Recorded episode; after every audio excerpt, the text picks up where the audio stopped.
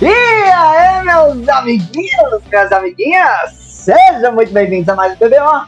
E hoje, review da rodada 4, sem ter terminado a rodada 4, e a gente vai dar um jeito de fazer. Luiz, solta a vinheta aí pra gente, por favor. Começa agora o BBO. Olha Jamanta, olha Jamanta, A olha brisa Jamanta, da olha bola Jamanta,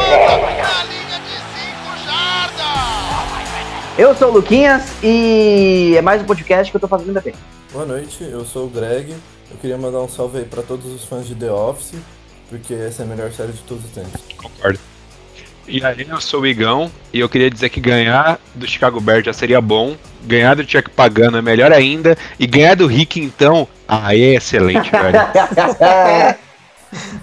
E aí, eu sou o Marcelinho escrevendo um abraço pra você que ainda tá se cuidando pra não pegar coronavírus e nem passar pros outros, hein? Parabéns. Boa. E aí, galera, eu sou o Rick. É, queria mandar um salve pro Bon Jovi, que lançou um álbum semana passada, uma das minhas bandas favoritas. E sempre fui mureteiro politicamente, mas agora finalmente ele tem uma música homenageando Colin Kaepernick e ele falou sobre a injustiça com Kaepernick. Então acertou nessa. Boa, bom. Boa, bom job. Bo- Boa, Rick, aquela música que a gente cantava lá, qual era? When a Daddy or Alive. Não era mais assim. Bons tempos de ensino médio. Sem mais delongas, vamos começar aqui com o podcast. Ah, ô Marcelisco, a gente não precisa falar desse primeiro jogo, que a gente tinha falado que é o Steelers de Titans, não aconteceu nem nada desde então, né? Realmente não aconteceu o jogo. Acho que é, nem precisa passar por ele, né? Avisa que não teve. Avisa que não teve. Não teve jogo, próximo jogo. Que agora a gente vai rapidinho.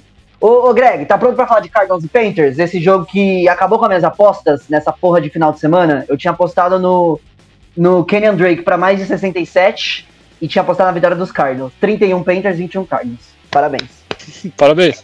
A- a- acho que essa, esse resultado, na real, surpreendeu todo mundo, né? Vi ao- mais de um programa que todos os analistas tinham apostado no, no Cardinals e, assim, a defesa do Panthers segurou completamente o ataque terrestre do, do Cardinals.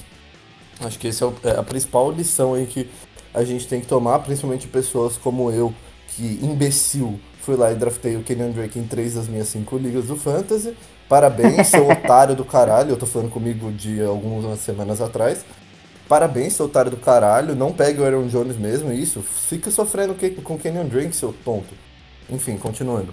É, bom, tá lamentável a- Tá feliz. o ataque terrestre do, do, do Cardinals, principalmente nessa última partida, foi uma coisa lamentável. E, pô, cara, o, o Kyler Murray também tá uma coisa meio estranha, né? Eu lembro que teve um momento do jogo, eu tava vendo as stats dele, porque eu também tenho ele em uma liga do, do grupo do Saints, tá? Que, pô, ele tava com acho que 21 passes completados de 28 pra 111 jardas. Tipo, como você completou 21 É. passes pra 111 jardas, mano? Que isso, velho?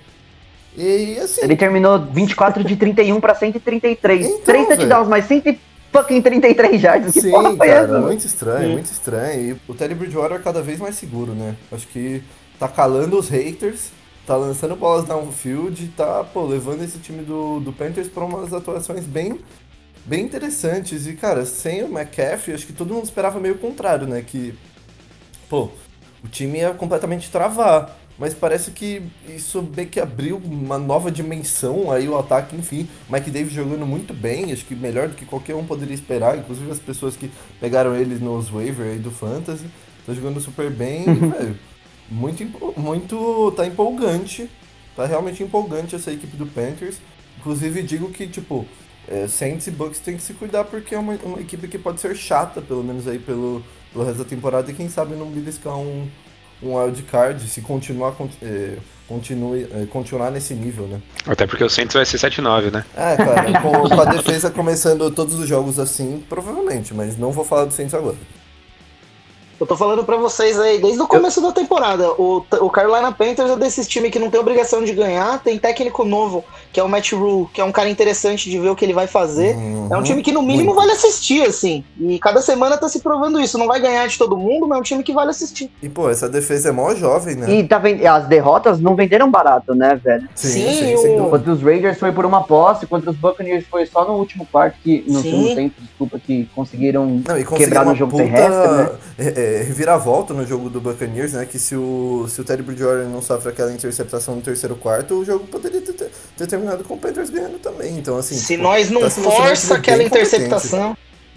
Uhum, bem, bem por aí mesmo. E, pô, a defesa tá muito legal, porque a defesa é muito nova, né? Os caras pegaram, nesse último draft, todos os caras que eles pegaram foram de defesa, e mesmo assim a defesa tá tendo um papel já bem importante. O Yetur Gross Matos é, forçou um fumble aí nesse jogo que deixaria o nosso queridíssimo Rick muito orgulhoso. É isso aí. Vamos passar desse jogo que a gente que a gente trouxe tristeza pros nossos times, Greg. E o meu time, na verdade, foi a minha aposta e o seu time de fantasy também, que não foi nada feliz. E vamos pro jogo que trouxe felicidade pro Igão e tristeza pro Rick, porque a gente vai falar de Colts e Bears agora. E pra ser sincero, eu tinha outra aposta desse jogo também. Uma delas era com Black Chip, que, que foi bem. Mas a outra aposta que era que o jogo ia passar de 32 Segura em pontos pé, e segura em não pé. passou, né? 19 a 11, se eu não me engano, correto, time? 11. Tirando o garbage time, não chegaria nem perto, né? Mas. Vamos começar com o Igão falando pra ele oprimir o Rick nesse, nessa, nessa conversa? Bora. Bom, vamos lá. Eu falei pra vocês no grupo lá do WhatsApp que eu tinha uma teoria sobre o Colts em relação dessa temporada, né, mano? E a minha teoria é o seguinte: a gente perdeu o jogo pro Jaguars de propósito pra tirar o Trevor Lawrence dos Jaguars. Pra mim é a única explicação plausível, tá ligado? Porque o, o ritmo administrativo do Colts na, nas últimas semanas, nas últimas três semanas, é impressionante. Consegue garantir o resultado logo de cara e depois vai só, tipo, garantindo first down, garantindo field goal.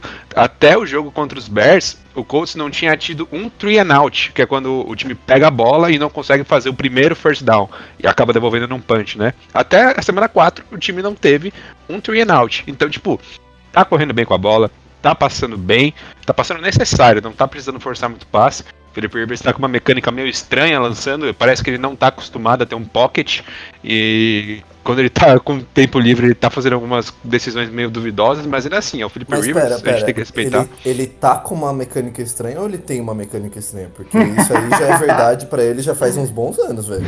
É, eu sei, mas é porque nos, nos 16. últimos, sei lá, nos últimos 6, 7 anos a gente não tinha visto o Rivers lançando com pocket, tá ligado? Tipo, a gente sempre viu ele sob pressão. Tem A isso gente sempre também. viu ele sob pressão, então, tipo, era até razoável ele tá lançando estranho. Só que agora ele tá tendo tempo e não tá lançando bem, mas apesar disso, a OL, a OL do. A DL, perdão, dos Bears foi bem incisiva, conseguiu chegar em cima do, do Philip Rivers, conseguiu garantir é, um sec, inclusive. Milagre. conseguiu garantir um sec. E, e alguns tackles for loss pra cima do Jonathan Taylor. Então, tipo, foi um jogo até que interessante pra quem já é acostumado a ver NFL, pra quem entende a mecânica e tudo mais.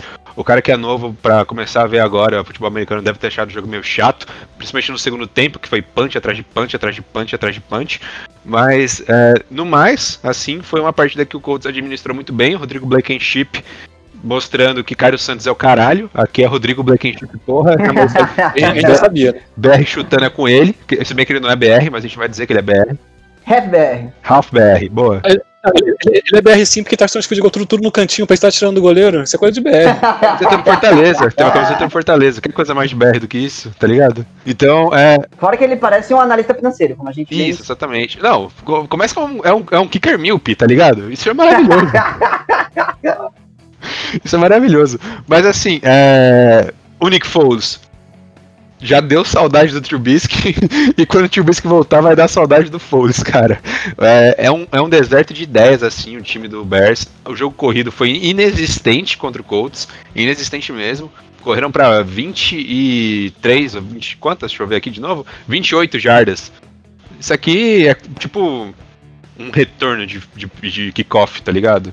Os caras não correram a partida inteira, mano. Foi, foi, foi muito mal o ataque do Chicago. Mas melhor ainda foi a defesa dos Colts, porque tava toda hora com uma cobertura muito boa do Rocky Assim. Foi uma das melhores partidas do Rocky Assim desde que ele foi draftado no passado. Abala seus pecados. Abala seus pecados. É... Teus, né? Que é Yah. Abala teus pecados. Exato. É, o Xavier Rhodes também, mais uma partida fenomenal, uma marcação implacável. Prim- O, o, jogo do Blackmon também foi excelente, conseguiu forçar ali uma interceptação, inclusive, para cima do Foles. A defesa do Colts a cada partida é melhor. Então, pra mim, considerando aqueles erros infantis que, foi, que foram observados na semana 1 contra o Jaguars, é pura estratégia pra não ter que jogar dois, duas vezes por ano contra o Trevor Lawrence. É a única explicação plausível pra mim, aquela derrota.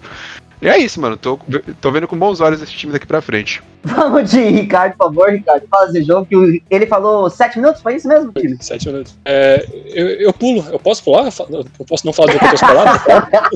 Porque o Bears não ganhou essa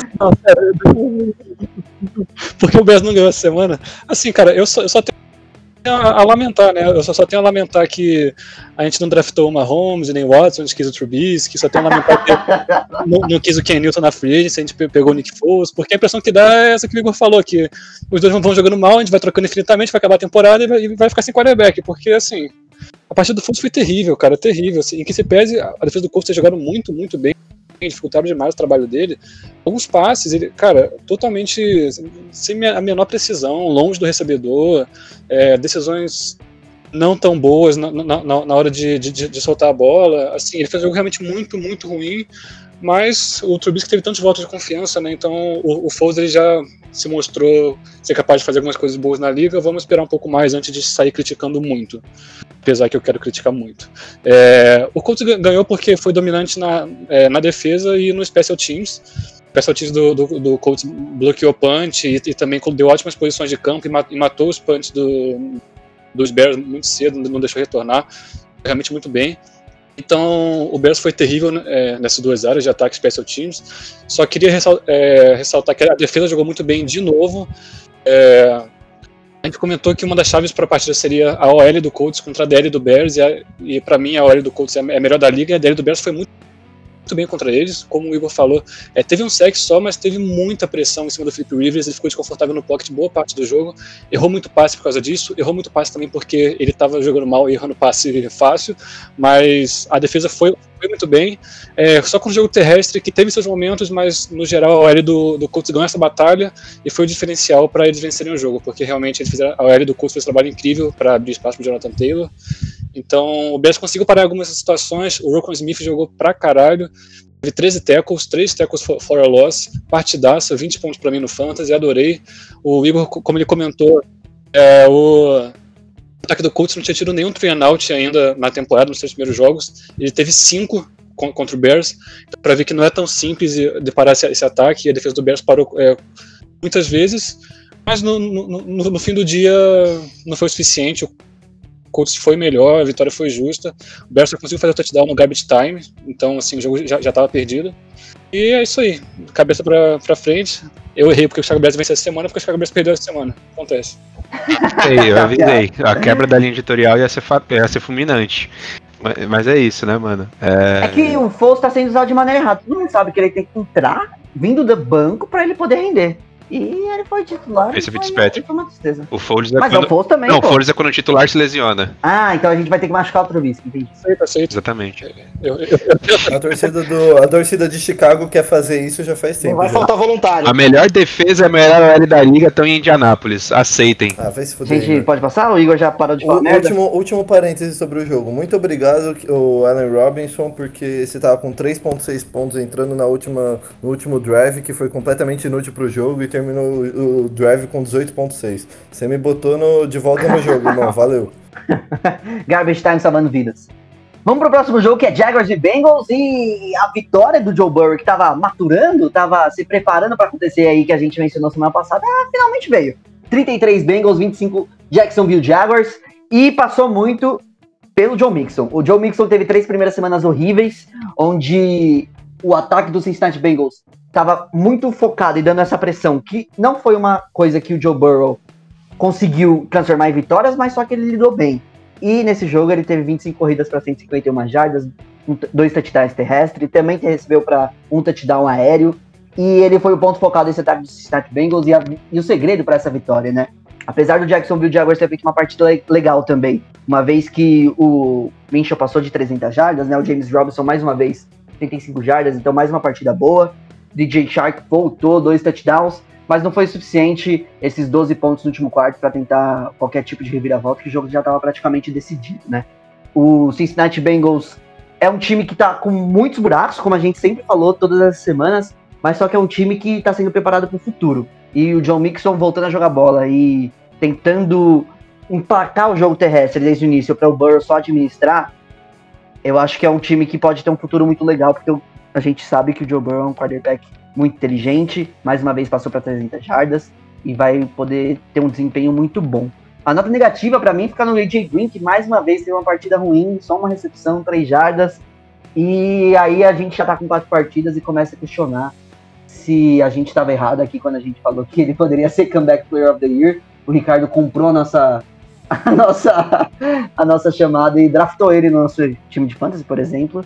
E ele não praticamente não apareceu nesses quatro primeiros jogos, né? Desse jogo, a gente tem que adicionar mais uma coisa? Acho que, ó, que, aquele empatezinho que a gente falou, o Bengals tá com uma vitória só, o Jacksonville com uma vitória só, mas bem que teve aquele empate, ele já tá na frente do Jacksonville. Eu não sei se isso é, se isso é bom ou se isso é ruim na hora do draft, que são duas equipes que a gente acha que vai ficar naquele top 10, como a gente mencionou. Vamos de Ravens e The Fox, então pro Marcelo falar um pouco do, desse jogo maravilhoso de reabilitação, né, mano? Quem não quer pegar um Washington Redskins com a única unidade deles que é boa, que é realmente a defesa, a OL, com dois jogadores lesionados, para depois de uma derrota daquela que teve contra os Chiefs, Ravens 31, Washington The Fox 17. Me desculpe se eu falei Redskins, tá? Tá desculpado. é, o, o jogo que é o que você falou, né? Para um time que vem de uma surra que o Ravens tomou em rede nacional do Chiefs. Jogando mal, ataque jogando mal, o quarterback jogando mal. O melhor antídoto na semana seguinte é pegar o, o Washington What né? Porque é um time fraco que tinha de forte, que era defesa, perdeu aí o Matt Ioannidis, perdeu o calor o Chase Young, que era meio que o motivo que você pagava ingresso para ver o jogo deles. O outro motivo é o Terry McLaurin, que teve aí 10 recepções, mais de 100 jardas, mas a maior parte delas no garbage time, que o, o quarterback do, do, de Washington talvez seja o pior da liga. Eu acho até difícil de discutir quem, é, quem tá jogando pior que ele. ele. ele. teve mais de 300 jardas, mas também o jogo já tava fora do alcance. Ele não passou para nenhum touchdown.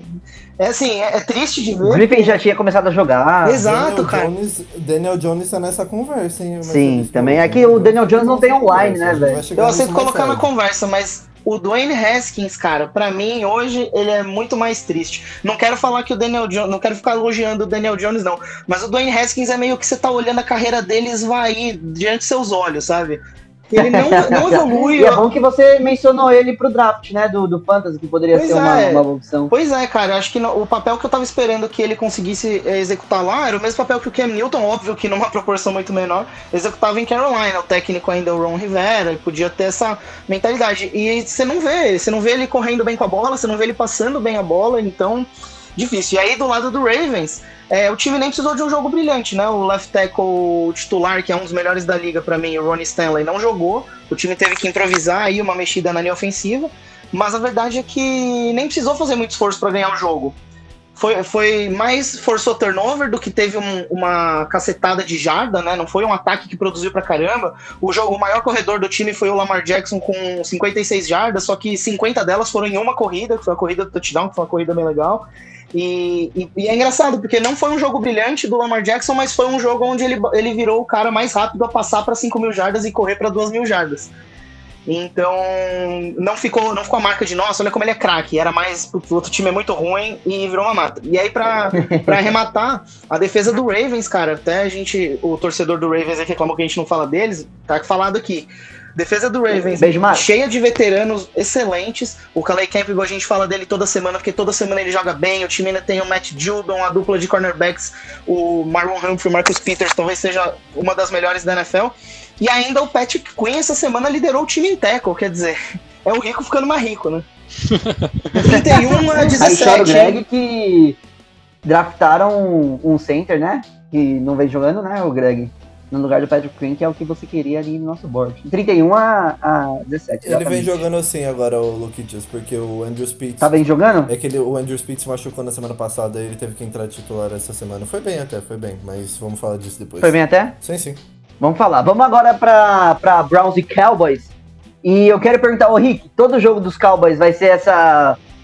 Fogos esses fogos de artifício, essa bagunça que não tem jogo defensivo? 49 Browns, 38 pros Cowboys. Foi bem animado esse jogo, ele foi bem louco em vários aspectos, algumas coisas incomuns, mas na verdade nada tão surpreendente, foi um pouco do que, do que a gente esperava. O que mais me surpreendeu mesmo no jogo foi não ter sido scoregami, né? Porque você olha pra esse placar e fala, como que, que isso não é scoregami? Mas não, enfim, não foi. É, a gente sabia que são duas defesas muito frágeis contra o jogo aéreo. Elas se mostraram isso. O Cowboys, mais preocupante ainda, eles foram piores com o jogo terrestre que o aéreo. O Browns correu para mais de 300 jardas, sendo que não tiveram nenhum corredor de, de, de 100 jardas, o que é mais impressionante ainda, e que é mérito total do Kevin Stefanski, né, que tem chamado muito bem as jogadas, tem feito bons game plans. É, a gente, eu comentei no, no, no pré-jogo que o Browns, quando pegou um time muito melhor que eles, apanhou, quando pegou um time muito pior, eles bateram, e pegar um time de nível semelhante, queria ver como ia ser. Foram muito bem, muito bem, realmente muito bem. É, foi uma, uma, uma, uma boa partida, abriram muito, muita vantagem com criatividade. O touchdown do, do Land pro, pro Odell Beckham foi uma coisa linda que eu, que não tenho quarterback, até invejo a capacidade do Land de parar, plantar o pé e acertar esse passe. A defesa do Cowboys não estava muito afim de marcar, o Everson Griffin estava é, com bloqueio do Baker Mayfield pela frente, e é o sonho do defensive line isso, né? Você pegar o quarterback numa posição de bloqueio, você pode bater dele à vontade, e ele não bateu. Ele, ele não foi para cima ele tava com medo de relar no, no, no Mayfield, daí o Landry teve todo o espaço para fazer o passe longo. É, começo de, de, de, jogo foi meio elétrico, né? O Cowboys também em duas campanhas com muita facilidade. O segundo touchdown do Prescott foi, um passe lindo na, na, marcação dupla, um passe que eu achei até burro, mas ele, mas ele conseguiu colo colocar a, a, bola entre os dois defensive backs, então foi assim, uma coisa sensacional. Só que depois morreu. O Cowboys não conseguiu fazer mais nada. Já tínhamos visto eles terem esse problema na, na temporada. O Cowboys foi correndo a bola, correndo a bola, correndo a bola, passando só quando necessário. E o Mayfield está sendo muito efetivo nesse, nesse gameplay do Stefanski que tem dado certo. E abriu aquela vantagem enorme no, no final. O jogo parece ser ganho já, estava 41 a 14 para o Browns. E aí, o, o mais impressionante, o Cowboys ele conseguiu reagir com o Prescott acertando um passe atrás do outro, né, terminou o dia com 500 jardas, que é um negócio absurdo. E acertando todas as conversões também, o, Cowboys fez 24 pontos no último quarto, e aí antes do time do Tim Warren estava tranquilo ali, é, com, com, a, com, a, diferença em menos de uma posse de E aí eles foram pro kickoff, eles tinham que escolher se eles iam fazer o kickoff, chutar longo, ou fazer um onside para já mais agressivo. O que eles decidiram fazer, esse chamado foi lamentável, eles fizeram um squib, aquele chute mais curto, é, meia bomba, quando está com medo do retornador, sabe? E isso não fez nenhum sentido. O Browns pegou essa bola e já, já saiu da linha de 50 jardas. E, então eu, eu, não gostei nada dessa chamada. Deu o, pro Browns uma boa posição de campo, sendo que para fazer isso que fizesse um side, então, porque daí pelo menos você tem chance de, de, pegar a bola. E foi nessa bola que o, que o, que o Odell fez aquele TD de 50 jardas dele, estilo Tarek Corren, que ele saiu correndo para trás para escapar, correu 15 jardas para trás, depois saiu driblando todo mundo para frente e fez touchdown de 50 jardas. É, outra jogada bizarra foi essa, esse extra point que o Brown chutou, bloqueou e quando o time bloqueia, só o time que, de defesa pode encostar na bola, é, porque a bola é viva para ele. Enquanto ele não encostar, o ataque não pode fazer nada. O, o Cowboys foi tentar pe pegar de qualquer jeito para sair correndo, o cara tomou uma porrada, a bola foi para trás, Brown se curou dentro da endzone, então acaba sendo uma conversão de dois pontos. E. assim, coisas que só com o Browns acontecendo a favor do Browns e o Cowboys é, é muito preocupante porque não pode ficar tomando tanto ponto assim, de novo tomando mais de, de 30, de 35 e ficando muito atrás no, nos jogos. O, contra o Falcons, o Falcons se esforçou muito para deixar o Cowboys fazer tanto touchdown no, no garbage time até virar o jogo, mas o Browns foi um pouquinho mais cuidadoso e foi suficiente para sair com a vitória. Ah, e do Browns também tem que falar da do Nick Chubb, né? Que acho que vai ser bem sentida, uma pena. Ele tá em segundo né, na NFL em áreas terrestres, se eu não me engano, então. Ele tá correndo bem com a bola, acho que vai continuar correndo bem sem ele, mas é um excelente jogador, é uma, é uma perda sofrida. E só para arrematar esse jogo, queria mencionar novamente. É, o Marcelinho sempre falou do Dak Prescott quando a gente conversava sobre o Dallas Cowboys, da questão que ele é um quarterback muito eficiente, produtivo, tal, tal, tal mas ele não pode ser o ponto focal desse ataque. O ataque tem o Ezekiel Elliott, que é um dos melhores running backs há anos na NFL, e, na minha opinião, deixar ele como segundo plano, seja porque não tá investindo nele cedo, é feeding, como é que chamam ele? Feeding the Beast? Não é The Beast.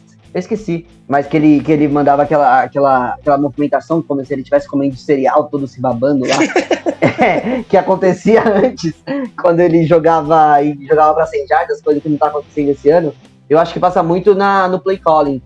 E não fazer isso, dando pro Dak Prescott resolver, eu acho que não é o futuro dos Cowboys passando por, por esse jogador que vem se mostrando muito produtivo, mas não no quesito vitórias, no quesito pontos. Ano passado o Dallas foi 8-8, né? Mesmo com 4 mil e tantas jardas.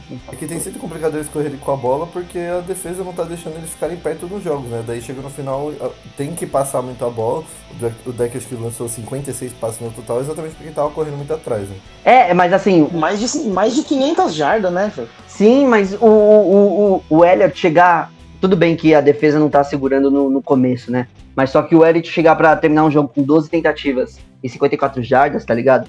É muito complicado pro, pro naipe que ele é de jogador, sabe? Isso É, é pra todo jogo o cara ser o ponto focado do ataque e ter 120 jardas totais, tá ligado? Tem que, Eu acho muito complicado isso. tem que respeitar o Dallas Cowboys porque é um time coerente na cagada. Já até devo ter tweetado isso aí, isso foi uma piada repetida pra alguém que me segue. Se você é um de menos das 100 pessoas que me seguem.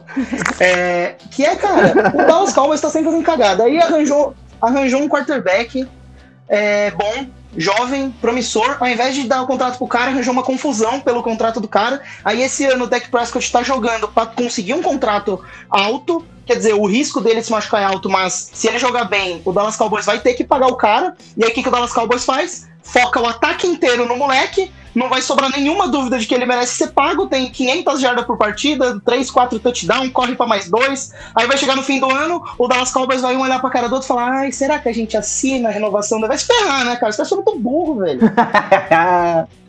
chega de Dallas Cowboys, chega de Cleveland Browns, vamos pra New Orleans Saints e Detroit Lions. Os Saints voltando a 2-2, voltando a 50% de aproveitamento aí, Greg. E volta a falar desse jogo, volta a falar desse jogo que você falou anteriormente, é verdade.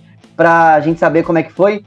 O resultado final, só na última computação aqui, 35 New Orleans Saints, 28 Detroit 29, Lions. 29. 29, Inclusive, né? 35 a 29, que foi um score gun, que foi o único score gun aí da Mano, rodada. surpreendente, e, o, né? e o terceiro. Mano, não foi surpreendente porque 29 é incomum, né? Tipo, normalmente os times chegam a 28, que são 4 TDs, mas aí o Lions fez a conversão de 2, pra caso conseguisse o TD de novo, já se chutasse o extra point já ganharia, já ficaria à frente, enfim. Uhum. Mas que, que, enfim, o Cowboys e o Browns foram nem capazes, né? O Cowboys, se tivesse anotado um TD na última campanha, teria chegado a um outro score gun.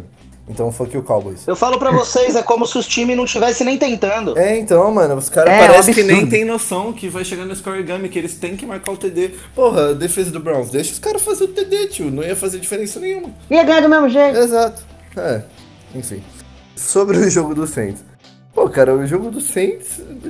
Se você começou a acompanhar as notícias sobre o jogo do Saints no sábado, e até o, assim, o comecinho, os cinco primeiros minutos de partida, tava simplesmente um desastre completo pra New Orleans, né? Porque no sábado, o fullback Michael Burton testou positivo, e aí ele tinha ficado no voo do lado de todo mundo, inclusive do lado do Alvin Kamara. E aí, pô, você não sabia se ia ter jogo ou não, você não sabia se os outros caras poderiam ter pego ou não. O time mal dormiu por causa disso. Aí depois veio o, o segundo teste, o reteste, né? E era um falso positivo, graças a Deus não é negativo e tal. Aí o time já foi pro jogo com a estabilidade emocional aí bem abalada. Mas ok, chegamos pro jogo, né? Vamos jogar. Pô, 5 minutos de jogo, 14 a 0 uma interceptação nada a ver do Drew Brees no- na primeira jogada de ataque do Saints, ou seja, o Saints só tinha uma jogada de ataque. E, pô, já tava 14 a 0 não tinha dado nem 5 minutos de jogo, já tava todo mundo. Meu Deus do céu, olha a defesa do Saints 7-9 três anos seguidos aí voltando. Pô, os demônios já estavam tudo aparecendo na minha frente, cara. Tava, tava muito triste. E aí, acho que a- aí o Drew Brees mostrou por que, que o Drew Brees ainda é o QB titular do Saints incontestável e que qualquer pessoa maluca que falou que o James Winston eh, merecia alguma chance, é, bom, Inclusive você. se esconda, né? Porque, pelo amor de Deus. Ah, pelo amor de Deus, eu falei zoando, né? Pô, Me respeita. Porque, pô, o Breeze botou. é, Tipo, não só o Breeze, mas também o Breeze botou o jogo nas costas, no sentido de, tipo, acalmou todo mundo, tanto ele quanto o Sean Payton, quanto os líderes da equipe. Acalmaram todo mundo e, assim, o Saints foi começando a construir a, vitó- a vitória, tipo, como se não tivesse acontecido nada, como se o jogo tivesse 0 a 0 Em nenhum momento, depois que tomou esse 14 a 0 parecia que tinha tomado 14 a 0 Fez 5 TD seguidos, abriu 35 a 14 e depois administrou meio mal, mas administrou vantagem até o final para conseguir sair com a vitória. Teve um pouco menos de faltas, isso já é algo aí é, de felicidade para a torcida do Saints, porque né, só 4 faltas para 67 jardas se- é um número excelente para a equipe do Saints nessa temporada. E, pô, bom ver o ataque voltando a funcionar. Como eu falei, dá a bola para o jogo corrido que o jogo corrido vai resolver. E foi exatamente isso que aconteceu. Tanto o Latavius Murray quanto o Alvin Kamara tiveram ótimas partidas. O Murray, inclusive, com dois touchdowns. E isso abre mais o playbook, abre mais é, pro Breeze ganhar um pouco mais de confiança nesse ataque rolando e poder soltar um pouco mais o braço, que foi o que aconteceu nos dois touchdowns pro Tricon Smith, enfim. É, um com muito mais confiança, acertando aqueles passes em janelas pequenas que foi sempre é, marca característica dele, enfim. Vai para um 2-2 aí com um pouco. Um pouco não, um tanto mais de confiança, sabe? E aqui rapidamente sobre os Lions, o dia foi basicamente o inverso do, do dia do Saints, né? Começou super bem, o Stafford lançando com convicção e com tempo para lançar, enfim, não tava a defesa do Saints não estava colocando pressão nele. Lançou já várias bolas pro Golladay, envolveu ele desde o começo da partida, até recebeu o TD no primeiro quarto. E depois que o time fez 14 a 0, ele parou de jogar, né?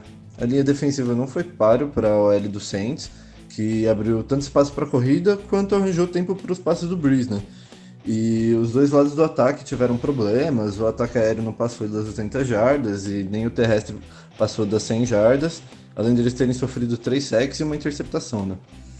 Se os Lions quiserem ter qualquer chance de começar, começar não, né, voltar a vencer jogos, como venceram na semana passada, eles precisam começar a ganhar as batalhas nas trincheiras, isso é fundamental. Finalizamos então Saints e Lions. Vamos para Vikings e Texans, o Igão vai puxar aí. A gente tem notícia quentinha dos Texans, que não sei, ah, já por agora tá atualizado, vamos ver se vai estar atualizado também ao momento que a gente lançar esse podcast. Que o Texans perdeu mais uma, o Vikings conseguiu a primeira vitória na temporada. 31 a 23 pro time de Minnesota. O Igão, Bill O'Brien demitido? Sobre o, o Houston Texans, né? Esse time maravilhoso aí, aproveitar até que o Marcelisco voltou aqui agora a chamada. Essa. Esse time, eu, eu fui e tava falando toda hora. Texans é um competidor pra ir mal. E o Marcelisco respondia com: Eu preciso mover uma medida cautelar para afastar o Igão do Texans. Isso ainda precisa ser feito, hein? Não, o que precisava ser feito foi feito. Inclusive, notícia de última hora aqui, que não vai ser de última hora quando você estiver ouvindo, mas o Bill O'Brien foi demitido da função de GM e da função de head coach do Houston Texans, o que é um grande reforço para o time, o que é uma grande, um grande desfalque para o Miami Dolphins, que tem a primeira e a segunda escolha do draft de 2021 do Houston Texans. É, torcida de Miami nesse momento desesperada, pensando como é que vai ser o draft agora. Já estavam contando com o Trevor Lawrence. Tá falando do Bill O'Brien, o técnico que ganhou a divisão sul da AFC em quatro dos últimos seis anos? É desse? Olha o Greg, a 30 quilômetros de distância. É, exatamente. Então, tô falando, cuzão, qual foi? Vai dizer que tá fazendo um trabalho bom. Você vai, você vai dizer isso. Você, vai, você não vai falar que ele era carregado não, não, Você tá correto, Ó, você tá correto. Marcelo Oliveira já ganhou Copa do Brasil, já ganhou Brasileirão. Eu quero ver alguém ter a coragem de falar que é um bom treinador. Eu quero ver alguém ter a Vagabundo. Tuxê. Um pouco sobre o jogo. Finalmente, eu tinha comentado no nossa, no nossa prévia, no nosso preview, como você preferir, que o time que tivesse um pouco mais de boa vontade no ataque ia ganhar. E eu acreditava que quem ia demonstrar um pouco dessa gana ia ser o Texans, porque o, o, o Kirk Cousins é um deserto de ideias, né? Aconteceu que ele resolveu sorrir um pouco. Acho que tomou um sol de manhã, tomou um café reforçado, tava animado, sabe? Fez um Cooper de manhã, assim, tava sorridente, resolveu jogar, fez uma partida até razoável, 260 jardas e um touchdown. É, mas a estrela do time foi o que vem sendo desde o início da temporada, que foi Dalvin Cook, que novamente carregou o ataque nas costas com uma maestria brilhante. 27, 27 corridas e 130 jardas, marcou dois touchdowns e carregou a vitória do a primeira vitória do Minnesota Vikings, 31 a 23 para Minnesota. E o Texas, cara, é um deserto de 10 no ataque o, o. No ataque não, perdão, na defesa, né? Porque no ataque eles foram bem. O Deshaun Watson lançou para 300 jardas, é, lançou dois touchdowns. David Johnson correu bem. Duke Johnson correu bem quando ele foi acionado, só que as chamadas não ajudavam muito o time e o time tirava leite de pedra. É, tanto, inclusive, agora as chamadas ofensivas voltam para o coordenador ofensivo com a demissão do Bill O'Brien. Bill O'Brien, o Bill O'Brien não, desculpa. O interino, que agora eu, eu, não sei pronunciar o nome desse cidadão aqui. Alguém tem o nome dele fácil? você só não sabe, não sabe não só pronunciar, como você não tem o nome dele. Que é? Romeu Romeu- Coronel, Crenel, então, eu ia falar Crenel, tá ligado? Porra. veterano aí. Mas enfim, eu tava com o nome dele aqui na tela, tá louco? Vai ser o técnico mais Ah, velho tá, de todos estudou. os tempos a ser técnico de um jogo, passando o George Halas. Exatamente, 73 aninhos. Mas tá inteirão, tá? Bota George Hallas. É o Vince Wilfork depois da aposentadoria. Mas enfim, o Romeu Cornell não vai chamar jogadas, nem ofensivas nem defensivas. A bola volta para os coordenadores, tanto ofensivos quanto defensivos, né? E vamos ver, né? Vamos ver se agora. O que o time do Texans tem talento de sobra para jogar bem, isso era claro para todo mundo. O problema é que não tinha a menor organização administrativa e tática. Se um pouquinho disso for feito pelo Cornell, já é um grande avanço, tá ligado? O time já consegue disputar ali pra ficar positivo em número de vitórias. Porque do jeito que tá caminhando as coisas agora, não há talento que resolva. Já diria a grande frase que o, o, o trabalho duro vence talento quando o talento não trabalha duro. E depender só de, é, de Sean Watson e de um jogador ou outro na defesa, não vai levar o time pra frente, tá ligado? Você precisa ter uma estrutura pra esses caras poderem estar desenvolvendo o seu, o seu jogo, tá ligado?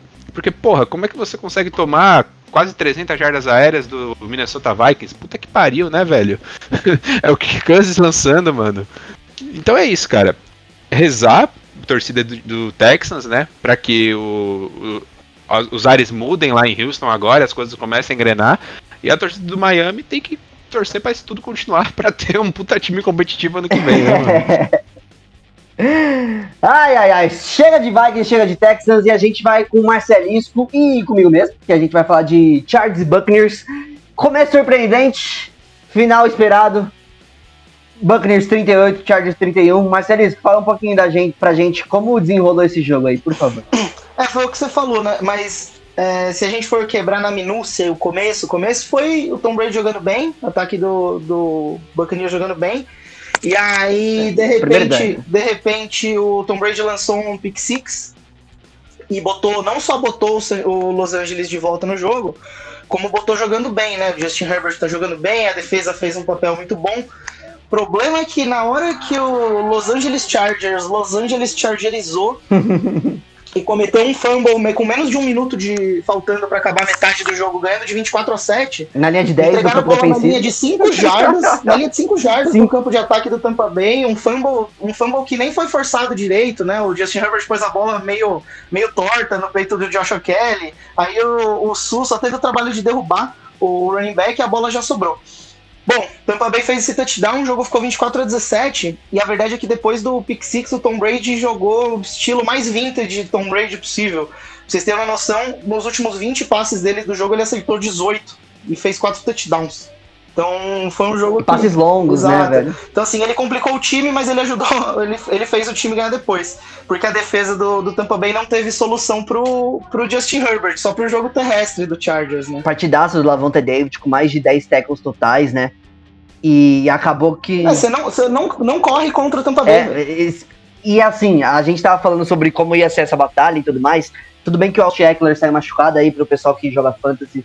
Olho nisso, porque ele já entrou no injury reserve, então no mínimo três partidas fora. Joshua Kelly provavelmente vai ser o running back titular. 4 a 6 Mas semanas. 4 a 6 né? Agora a previsão. Que foi na coxa, né? No posterior da coxa. É. E o Joshua Kelly, mais uma vez, são duas partidas seguidas que ele tá com um fumble. Do, e os turnovers estão matando o, a equipe de Los Angeles, uma vez que eles são um game changer, eles, eles mudam totalmente para onde tá indo a direção do jogo, no sentido que os Chargers tá sempre bem, o Chargers começa bem. Quando o Chiefs foi assim, foi aquele turnover do, da interceptação que colocou o Chiefs de volta no jogo de uma maneira que o Mahomes terminou o quarto período muito bem. Contra o Carolina, teve a- o fumble do Joshua Kelly a mesma coisa que agora no jogo contra o Tampa Bay. Eram 17 pontos de vantagem para fechar o primeiro tempo. Para ele para voltar no segundo tempo com 17 pontos é uma coisa. Agora, quando você acabou de fazer um touchdown no último minuto e você tem a, recebe, recebe a bola para a primeira posse do segundo tempo, é totalmente diferente, né? A- outra interceptação do Herbert foi na, no, último, na última, no último drive ali, né? Tipo, tomou uma decisão ruim, mas tava tentando. É o que acontecia muito, principalmente com o Rivers quando tava lá.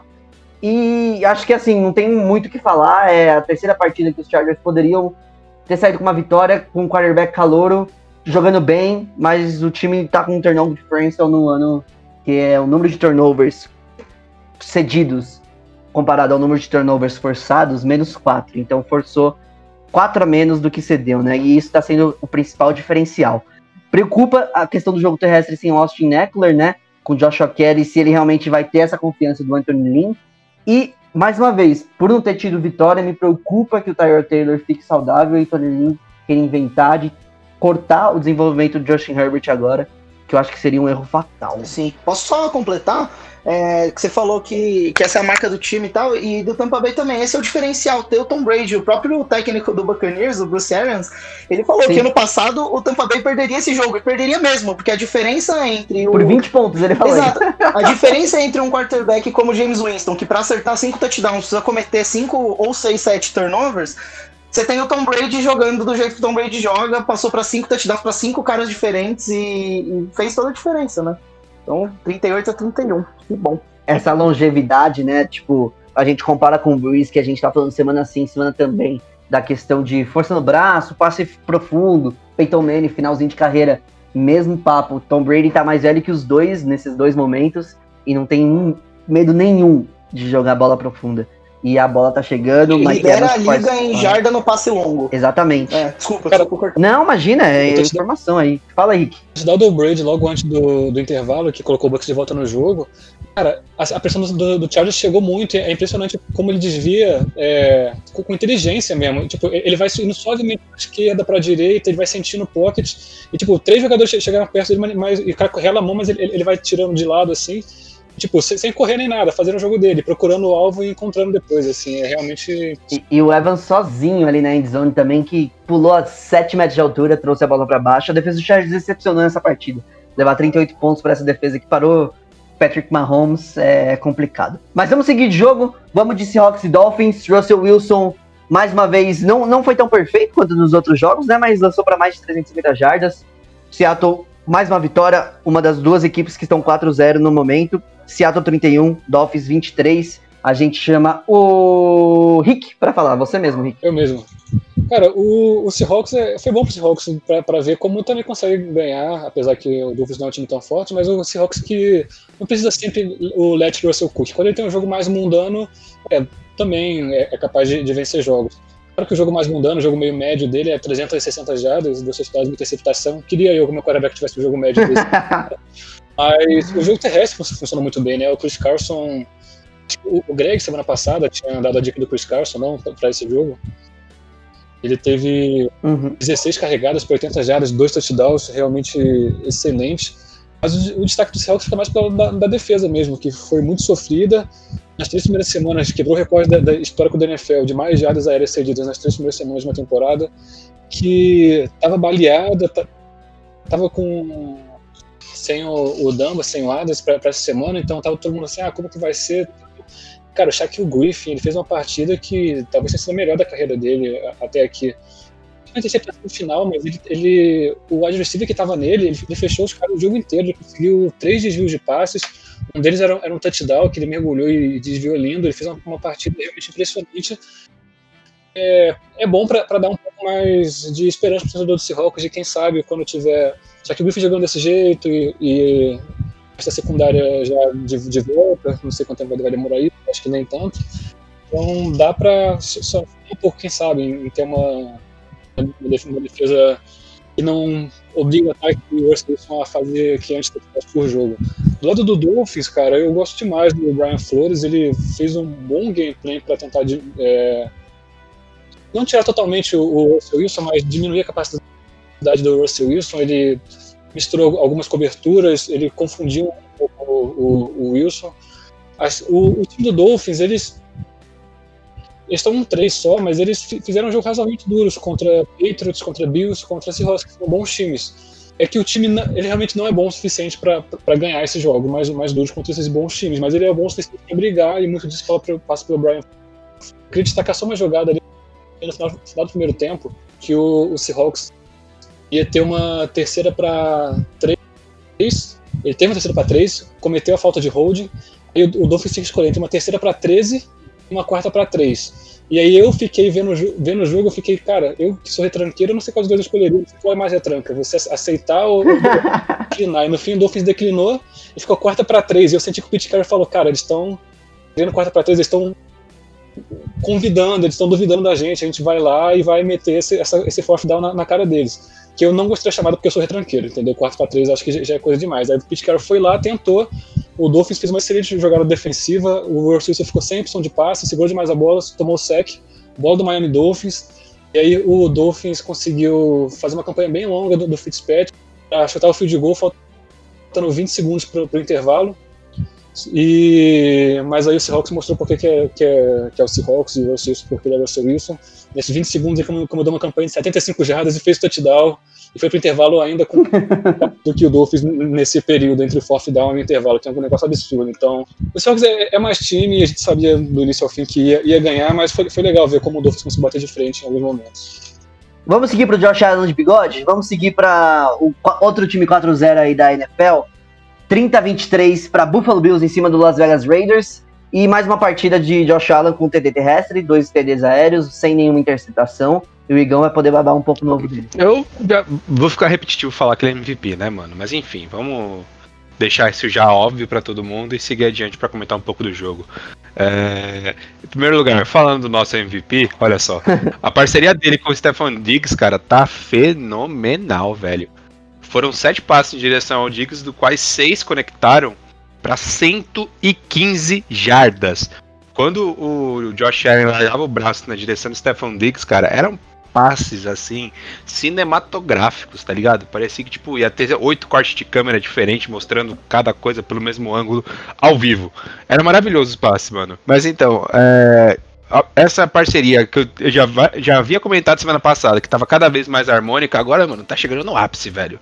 Tá muito, muito bacana de ver os dois juntos, tá ligado? Tá sendo uma dupla muito interessante.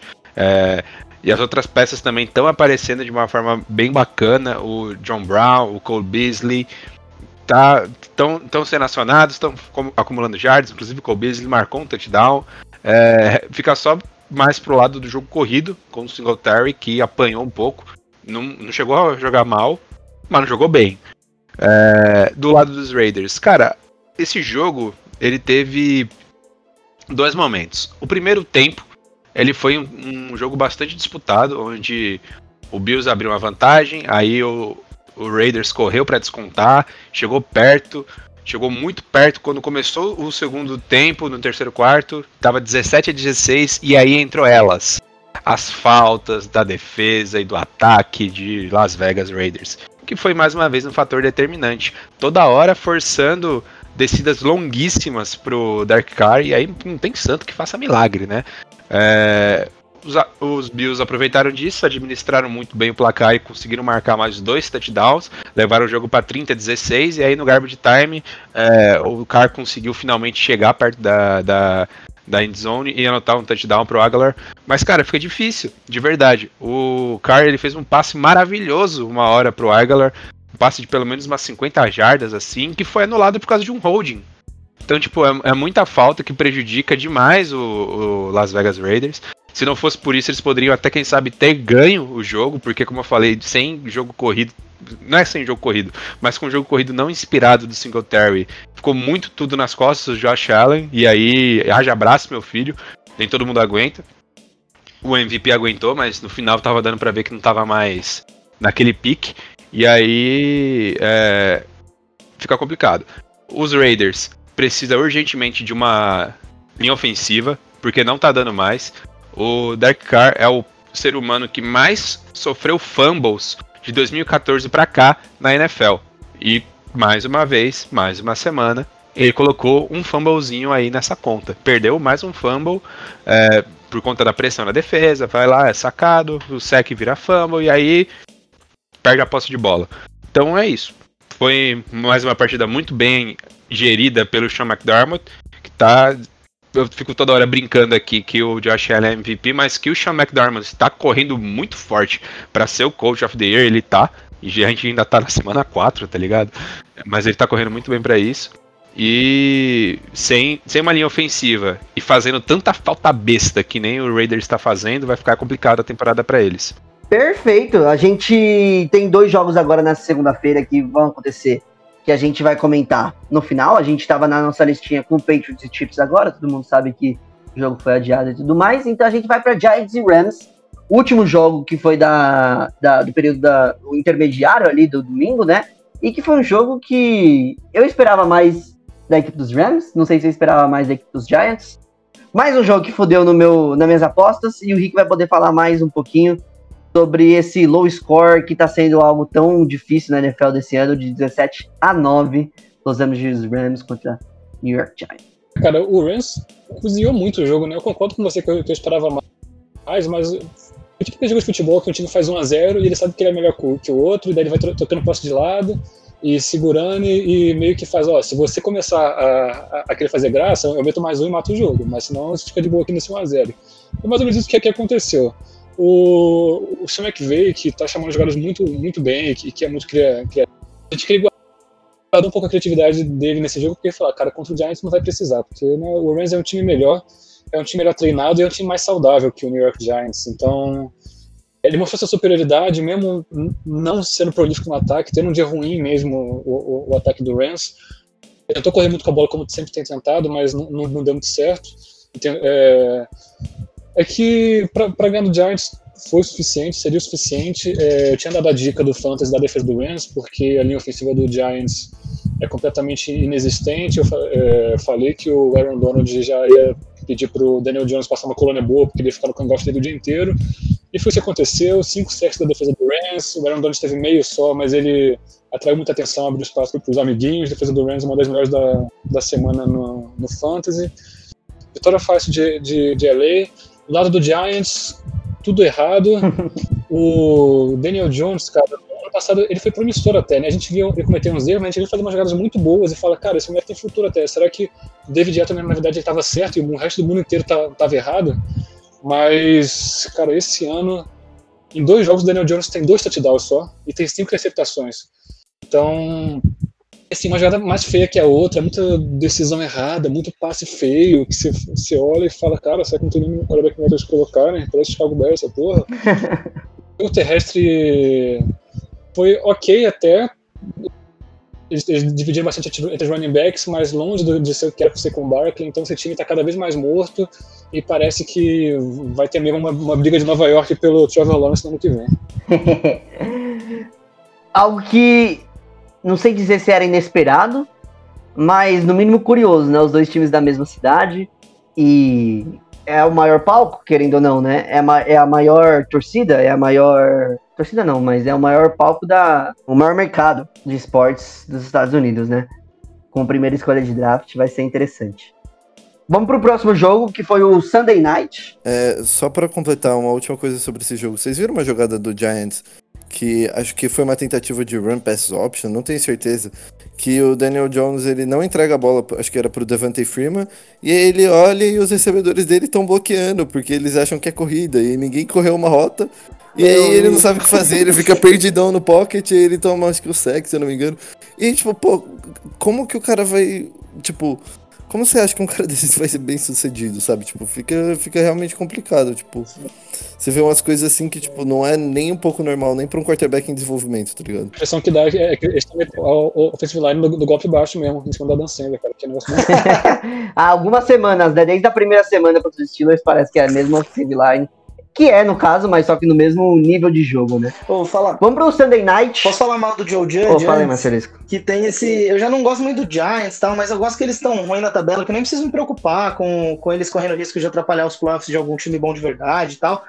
É, mas o Joe Judge é aquele técnico super rigoroso, faz até os outros técnicos correrem em volta do campo quando faz um negócio errado. Eu adoro quando esses técnicos que querem pagar de rigoroso, rígidos, cacete, se fodem. Porque não é a única maneira de fazer as coisas ser babaca, sabe? Aí o cara escolhe ser babaca, aí quando dá errado é lindo. Você usou essa oportunidade de falar mal dele muito bem, Marcelisco. Parabéns. Obrigado. Sunday Night, então, Eagles e 49ers. Um jogo que a gente não esperava muito e não entregou muito também, mas entregou aquela interceptação maravilhosa do, do Mullins no, no, no quarto, no quarto período. E a gente vai chamar o Igão pra falar mais um pouco dela. Que jogada de Madden do cacete, mano. Pelo amor de Deus, velho. Nossa senhora. Mano, eu não, eu não. Enfim, vamos lá. É, O que, que o, Sher... o que, que o Kyle Shanahan bate... usou, sei lá, bateu a cabeça quando era criança pra escalar o Nick Mullins, mano? Beleza, tá sem o Garoppolo. Pior que ele jogou bem uns dias, né, velho? Mas. É, né? uns dias, 30 de, de fevereiro, né? Não, porra, bater no Giants é fácil, caralho. Pelo amor de Deus, até o Brian Hoyer conseguiria. Agora, quando você tem um time que tem um pouco mais de talento, que nem é o Philadelphia Eagles, fica complicado sustentar o Nick Mullins lá, né? E, tipo, a escolha é questionável até mesmo nos números. Porque o CJ Breton entrou no quarto quarto e quase completou a mesma quantidade de passes que o Nick Mullins completou. O Nick Mullins completou 18 passes, o CJ completou 14, tá ligado? Foram 200 jardas pro Nick Mullins e 138 pro CJ Berta. Beleza, tava desesperado pra conseguir é, recuperar o resultado, mas ainda assim, mostrou que tem muito mais competência do que o companheiro, né? Verdade seja dita. Enfim. Uhum. Pro lado dos 49ers, fica realmente a sensação de corte interrompido, porque o time tava jogando muito bem até o Nick Mullins lançar essa interceptação bizarra e aí o jogo virar duas postes pro Philadelphia Eagles e aí não ter mais como correr atrás, porque no momento dessa interceptação o 49ers estava atrás, só que tipo, todo mundo olhava pro jogo e pensava, ah, uma hora ou outra eles vão voltar à frente, tá ligado? Tava no- já no finalzinho, lá no quarto quarto, mas tipo, ainda tinha um fio de esperança, né? George Kittle fazendo uma partida fenomenal para 183 jardas. Muito obrigado, George Kittle. Você me colocou de volta na partida no meu fantasy. Eu tô esperançoso que eu vou conseguir ganhar. E se não fosse por você, eu não estaria com essa esperança. O Bernard Ay- Ayuk, Ayuk, Ayuk, eu não sei falar esse nome. Bernard Ayuk, caralho. Bernard Ayuk, ele fez um, um touchdown maravilhoso, né? Pulou por cima é, do, do da secundária, literalmente, tá ligado? Ele pulou pelo maluco, quase como se fosse aquele, aquela brincadeira lá que uma criancinha pula pelas costas da outra, tá ligado? Todo mundo imitando sapo. Só que o cara tava em pé, mano. tipo, o cara não se agachou pra dar o tackle. Ele pulou 1,90m, tá ligado? Foi um, foi um pulo muito fenomenal pra marcar o touchdown. E o Eagles, do outro lado, né, com seu projeto de assassinar o Carton Wentz sem dar uma OL pra eles, conseguiram é, fazer uma partida muito regular. Ainda não tem recebedor, ainda não tem OL, ainda não tem jogo corrido, então tudo vai para as costas do Carson Wentz e da interceptação bizarra que o Nick Mullins lançou. Pra quem tá tentando vislumbrar o lance, imagina uma jogada onde você tem nenhum jogador do 49ers no canto esquerdo e o cara lança a bola pra esquerda na mão do, do jogador do Philadelphia, tá ligado? Foi exatamente isso que aconteceu. É, Mas enfim. Então vai muito pro mérito do Carson Wentz essa partida e o mérito também da defesa que conseguiu ter a oportunidade, lógico, né? A gente não pode colocar tudo só nas costas da cagada do Nick Mullins, a defesa também conseguiu vislumbrar a oportunidade, conseguiu aproveitar. Foram duas interceptações que eles for- co- conseguiram forçar. é, E também um, um fumble recuperado. Então a defesa do Eagles conseguiu fazer uma partida muito, muito boa. Foi fundamental para colocar o Eagles de volta no jogo e dar um pouquinho de graça a essa divisão, né, da NFC Leste, que tá um show de horrores. e agora o Eagles tá liderando porque tem um empate, né? É, tem uma vitória, dois duas, uma, duas derrotas e um empate, à frente do Cowboys que tem três derrotas e do Washington Football Teams que tem três derrotas. É o que eu falei da semana passada do Bengals e Eagles, obviamente, que foi o empate da rodada. O empate ele não conta com uma vitória, mas também não conta com uma derrota e pode fazer a diferença aí. Exatamente. No, no, mais numa, numa divisão de tá todo mundo muito mal, você, tem, você, tem um, você tem uma derrota a menos, é muito importante. Então, é, tá liderando agora a divisão. Tá liderando agora a divisão e vai. Ó, o time do Eagles, cara, é muito deficitário em diversas posições. As lesões colaboram muito para isso ser mil vezes pior. Mas se é, conseguir encaixar algum padrãozinho de jogo aí para terminar pelo menos, sei lá, uh, 7-8-1, é capaz de ir pra playoff, cara. é capaz de ir pra playoff mesmo. Com certeza. Ainda mais porque a divisão é fraquíssima. Então, tipo, conseguir garantir mais umas 5 ou 6 vitórias, aí não surpreende ninguém chegar nos playoffs. O problema é que não vai longe, né? Mas que, que, tem bola para pelo menos chegar lá, até mesmo considerando divisão, tem. Terminamos assim então os jogos de domingo e a gente vai agora para segunda-feira, primeiro jogo que era para ser domingo, né, na verdade, e foi adiado agora segunda-feira. Chiefs e New England Patriots. A gente vai chamar o Marcelisco para falar desse jogo. E aí, Marcelisco, como é que foi essa partida? Por um lado, a gente pode começar do jeito mais fácil, falando aqui do Kansas City Chiefs, maravilhosos, Patrick Mahomes. Mas não foi um jogo que o Patrick Mahomes brilhou. É óbvio que 230 e tantas jardas, dois touchdowns e um rating mais de 100 é um negócio que os Nick Foles da vida, James Winston da vida sonham em ter. Mas não foi o jogo do Patrick Mahomes, foi muito mais para mim o jogo do o que, que aconteceria se o New England Patriots tivesse insistido na ideia imbecil de colocar Brian Hoyer ou Jared Stidham no ataque como titular ao invés de Cam Newton? Então fica aí a mão na consciência do torcedor de New England que quis isso, porque teve gente que quis, eu vi. E tá aí, não dá para pedir mais do Brian Hoyer, até no, no primeiro tempo, quando ele ele sofreu aquele, aquele sec que, que foi um fumble patético. O maluco já tinha encostado nele, ele insistiu em ficar parado até o maluco derrubar. E ele tinha acabado de fazer um passe lindo, quer dizer, tava fazendo o que dava ali pra, por ser um Brian Hoyer. Aí ele lembrou que ele era o Brian Hoyer e entregou a rapadura. Dali em diante o negócio ficou feio, porque a defesa do Patriots ainda segurou o Chiefs até um 6-3 na metade do jogo, né? É que a hora que o Chiefs começou a pontuar, desandou e o Patriots não conseguiu acompanhar. Eu ia falar exatamente 26 disso. a 10. Foi o, o primeiro, foi o jogo dessa temporada que demorou mais pra ter um touchdown. Eles foram marcar o touchdown bem no finalzinho do terceiro quarto, acho que faltava tipo 40 e poucos segundos. E, pô, não. Tipo, a gente sabe que a defesa do Patriots é boa e todo mundo esperava que ia ser uma partida difícil mesmo pro ataque do Chiefs. Mas eu não sei se eu esperava tão difícil assim por boa parte do jogo, porque não foi nem que, tipo, nossa, a defesa do Patriots estava conseguindo é, segurar muito, porque, pô, o ataque do Patriots estava é, desfilando em campo e tava mantendo eles descansados e tal. Não, tipo, eles realmente atuaram bem porque atuaram bem e, meu, não foi só o ataque do Patriots que perdeu várias chances, a defesa do Patriots também perdeu várias chances durante esse jogo. Na primeira campanha teve uma quase interceptação, que não foi interceptação, acho que é do Devin McCourty, se eu não me engano, que ele dropou a bola inexplicavelmente, a bola na mão dele, que tipo, é o tipo do lance que quando você tá jogando contra o Kansas City Chiefs, você tem que transformar em turnover pra, pô, conseguir conquistar o momento da partida desde o começo, né? Porque você fica errando essas, é, esses lances capitais, sabe? É, no final do jogo complica, você não consegue aguentar até o final segurar essa, esse ataque do Chiefs, né? É, ninguém escala o Brian Roy impunemente, né? E hoje tivemos mais, uma prova disso aí. O Kikas, nosso amigo que torce pro Patriots, que até participou aqui do nosso episódio de, de preview, ele, ele comentou que ele viu uma, uma galera falando também de, porra, mas se o Steedham é, é banco do Brian Hoyer, então ele tinha que estar tá, tá cortado já, né? Porque faz sentido. Daí o Hoyer saiu, o Steedham entrou e a gente viu que ele não é pior, mas também não é muito melhor, né? É, imagina esse Patriots sem o Ken Newton como seria. Mas, cara, eu queria exaltar o. O TD dele foi bonito, né? Sim, foi, foi, foi mesmo.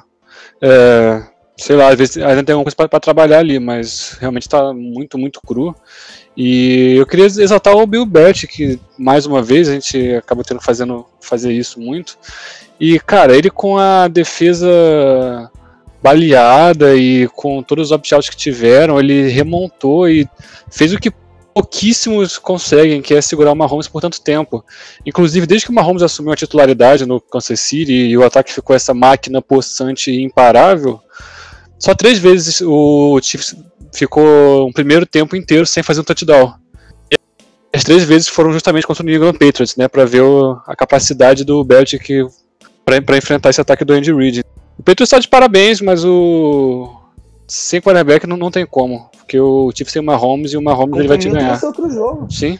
É a marcação do, do, do Patriots muito bem encaixada, independente do quão ela, é, mirabolante fosse a jogada que os Chiefs ia apresentar, né?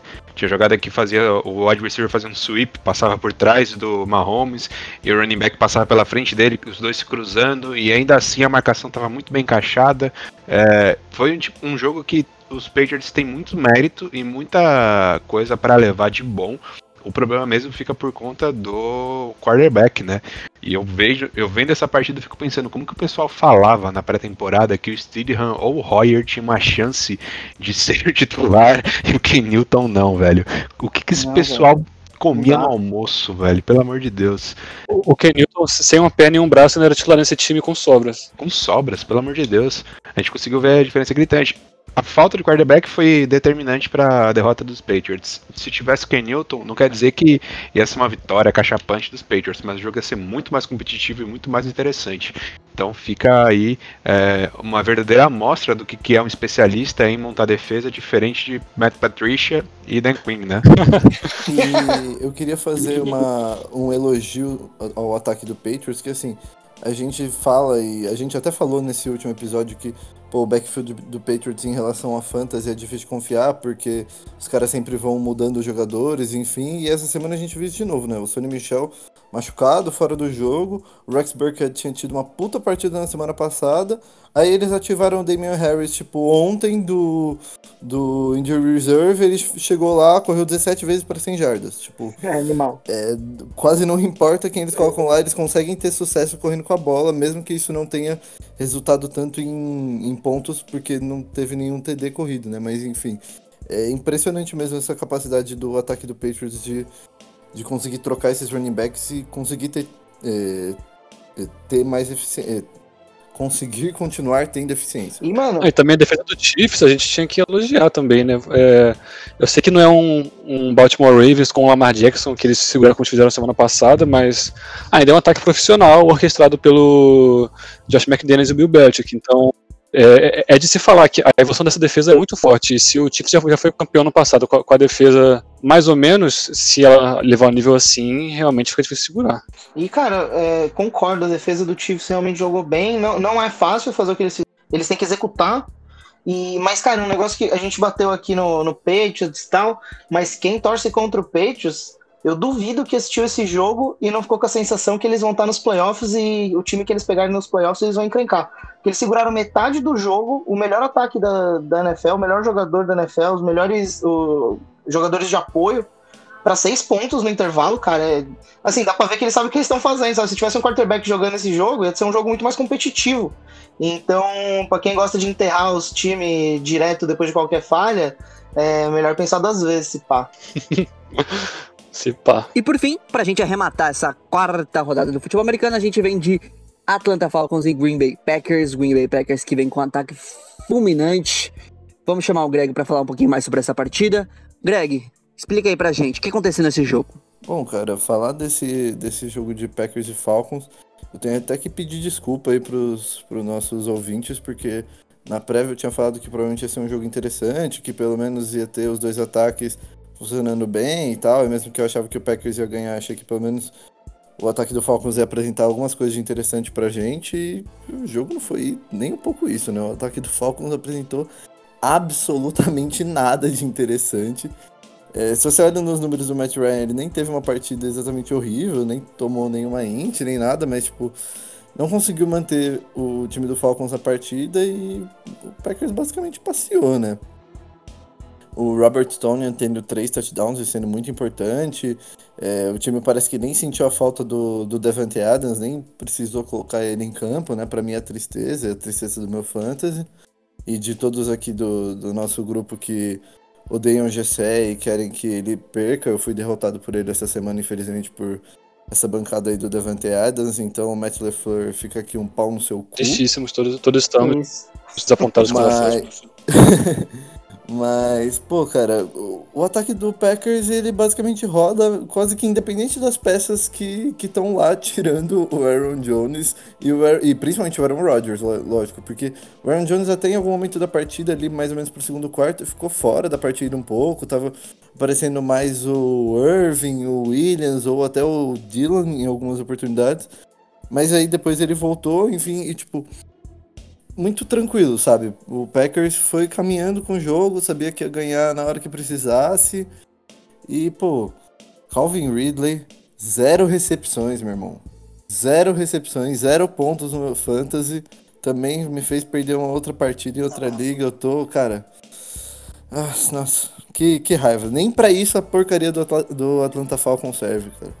Que, que coisa lamentável. A defesa, pô, ainda teve mais uma uma perda, né? O KZ no, no meio do jogo ali saiu machucado por uma secundária que também já tá, já tá baleada. O, enfim, acho que não tem nem muito de positivo que falar do, do Falcons, porque a parte positiva que estava sendo nas últimas partidas, que era o ataque, principalmente o ataque aéreo, nem isso funcionou nessa partida. E é, é desanimador demais, sabe? É secundária que tá baleada e também quando tá saudável não adianta muito, né? É, sim, tipo, ela já é fraca saudável. Imagina com as reservas desses caras ainda, porque se os caras são reserva daqueles titulares, pelo amor de Deus, velho. Triste demais, cara. É, pro torcedor do Falcons, fica quase que a. Assim, o pedido para que a diretoria siga o mesmo caminho do Houston Texans e se livre logo aí do, do seu treinador, do Dan Quinn, para poder recomeçar esse time aí e ver para onde ele pode ir, porque a gente sabe que talento, principalmente no ataque, tem sim, velho. E, pô, não tá sendo utilizado até agora, a gente tá vendo bem. Então é isso aí, a gente finalizou a semana 4, falamos de todos os jogos. E não pode deixar de falar do primeiro jogo da semana 5, que vai ser um jogo entre dois times, dois, dois clubistas aqui desse podcast, que vai ser Bears e Tampa Bay, Tampa Bay Bears. Ricardo e Marcelisco que vão estar com a gente nesse jogo. Eu vou chamar o Rick primeiro para comentar dessa semana 5. O Bears vai para 4-1 ou é mais fácil é, 3 e 2? Depois da semana passada foi um pouco assustador pra mim, porque o Bucks começou mal e mostrou com o Tom Brady a força pra virar. O Bears começou mal de novo e contra um time mais forte não teve força pra virar, já que nos três primeiros jogos tinham sido muito fáceis e o Bucks é um time ma- mais forte, né? É, a o Bears não tá conseguindo co- co- correr com a bola, começou muito bem na, na, na primeira semana, na segunda semana tá correndo direitinho. Nas últimas duas semanas esse jogo terrestre acabou morrendo e o Bucks tem a segunda melhor defesa da liga contra o jogo terrestre nas quatro primeiras semanas, então isso é um problema, até porque vai ter que colocar na mão dos Nick, do Nick Foles a bola e ele tava, tava totalmente sem sintonia com os recebedores no, no último jogo. A semana é curta, vai ter pouco tempo, tempo para trabalhar, isso me assusta. Mas eu confio que o Foles vão, vão falar para ele, porra, é o Tom Brady, você gosta de, de bater nesse cara, vai lá. e daí ele vai. Espero que isso ative o modo Big Dig Nick, ou se precisar colocar o, o Trubisky para o Trubisky machucar e o Foles entrar no lugar, que seja, mas a gente precisa do, do Nick Foles no modo Super Bowl para vencer essa partida. Confio na, na defesa do Bears, mas assim, o time só vai ganhar quando o ataque conseguir fazer mais de 20 pontos em algum jogo. E vamos, vamos torcer muito para que consiga na quinta. Ah, sim, o meu quadro clubista rapidão. Por que que o Bears vai ganhar essa semana? É, eu podia falar que o, é porque o, o Foles é o pai do Brady, mas seria um pouco forçado porque o Brady também é o pai do Bears, então ia ficar meio dúbio. Então eu vou falar que eu vou trazer o histórico aqui. Pra quem não sabe, os Chicago Bears e o Tampa Bay Buccaneers, eles eram da mesma divisão por muitos, muitos anos, da NFC Ce- Central. Quando teve o realimento em 2002, com a entrada do Texans, é, que separaram e o Bucks foi para Sul. Eles jogavam juntos por muitos anos, então eram, eram times ri- rivais, existia uma rivalidade entre Bears e Bucks. E o Bears tem ampla, ampla, ampla vantagem no confronto direto histórico. São 39 vitórias do Bears contra 20 do Bucks, é, o- é o dobro. Então eu vou chamar esse histórico aí e falar que o, o Bucks é mas ainda é freguês. O último confronto, o Trubisky meteu 6 touchdowns no Bucks e o Bears vai, vai passar por cima porque histórico entra em campo sim. Eu sei que ninguém sabe desse histórico, só eu, mas vai entrar em Vai passar por cima. O histórico favorece porque também o Tampa Bay Buccaneers por muito tempo era conhecida como piada da liga aí, né? Inclusive 2002 é um ano emblemático pro, pra franquia. Cara, é, eu acho que o Bucks entra como favorito, não, não é coisa de arrogância, só eu prefiro entender as chances do Tom Brady contra a defesa do Chicago, que é excelente, do que o, o Nick Foles contra a defesa do Tampa Bay. Eu acho que a essa altura do campeonato, é, comparando com a semana que acabou de acabar, eu preferia ter o Justin Herbert, quarterback do meu time, do que o Nick Foles, né? Então, não, não, não consigo botar tanta credibilidade nas chances do Nick Foles voar contra a defesa do Tampa Bay, que é uma defesa que deixa passar a bola, né? É, Chris Godwin, wide receiver do Buccaneers, continua de fora. Eu acho que quanto mais tempo ele ficar de fora, é, mais a gente vai vendo quanto que o Tom Brady está se virando mesmo, que ele é uma presença essencial ali, né? Um slot receiver, o cara que pega as bolas pelo meio do, dentro dos números, né? No campo. Então acho que ele faz muita falta para um jogador como o Brady, que depende muito desses caras, mas que tá jogando bem. Acho que todas as semanas a gente tá vendo o velho trapaceiro evoluir, né? E o jogo terrestre do, do Tampa Bay Buccaneers é um negócio engraçado de ver, cara. É isso. Se, se o Chargers não corre contra o Tampa Bay, e se vai começar a pensar quem que corre. Porque tem uns baita running back, um bom esquema, o técnico é um ex-running back, e o Tampa Bay segurou os caras também. Então acho que vai ser mais um jogo que vai cair na mão do Nick Foles, e aí vamos ver se ele vai estar tá Big Dig Nick ou Nick no ar-condicionado. tá fudido. Vamos para os recados finais. Muito obrigado. Eu já vou dar meu recado final, porque eu não quero falar de novo, não. Muito obrigado aqui pela presença de vocês. Eu vou deixando meu beijo e vou chamando o Greg pra dar o primeiro recado final. O meu recado final é que, mano, eu não tenho nenhum recado final preparado, então, mano, esse jogo do, do Saints foi da hora. Jesus Cristo. Igão? Recado final, recado final em homenagem a Brian Hoyer, como há muito tempo eu não fazia. É, agora o Brian Hoyer tem 11, nos últimos 11 jogos dele pelos Patriots, né, que eu já tô considerando que ele perdeu o jogo pros, pros Chiefs, é, ele tá 0-11 pela franquia. É um número excepcional, mostra uma regularidade incrível. Eu espero muito que ele continue sendo o quarterback titular por, por bastante tempo. Nada contra o Ken Newton, tá? É só ódio ao Brian Hoyer mesmo e aos Patriots. Queria mandar um salve pra quem assistir Emily in Paris. É uma série da Netflix aí que a gente tá vendo aqui em casa, aí minha companheira. E estamos adorando. Então, se você gostar de Emily in Paris, me adiciona lá no Twitter, Uno Marcelisco ou Super Punch, que nós trocamos ideia. Baita série, hein? Ah, tá sendo pago essa propaganda aí, Marcelo, pela Netflix? Não estou sendo pago. Infelizmente, estou contribuindo com um Aí. conglomerado midiático de graça como, como um peão. Vamos de Rick. Não tem recado final, não, então vai repetir alguns que vocês já falaram aí, para as crianças comerem vegetais, obedecerem os pais, isso aí, fechou. Boa, que todo mundo preparado pro recado final. Obrigado novamente e um beijo. Semana que vem tem mais. Eu tava preparado pro recado final, porra.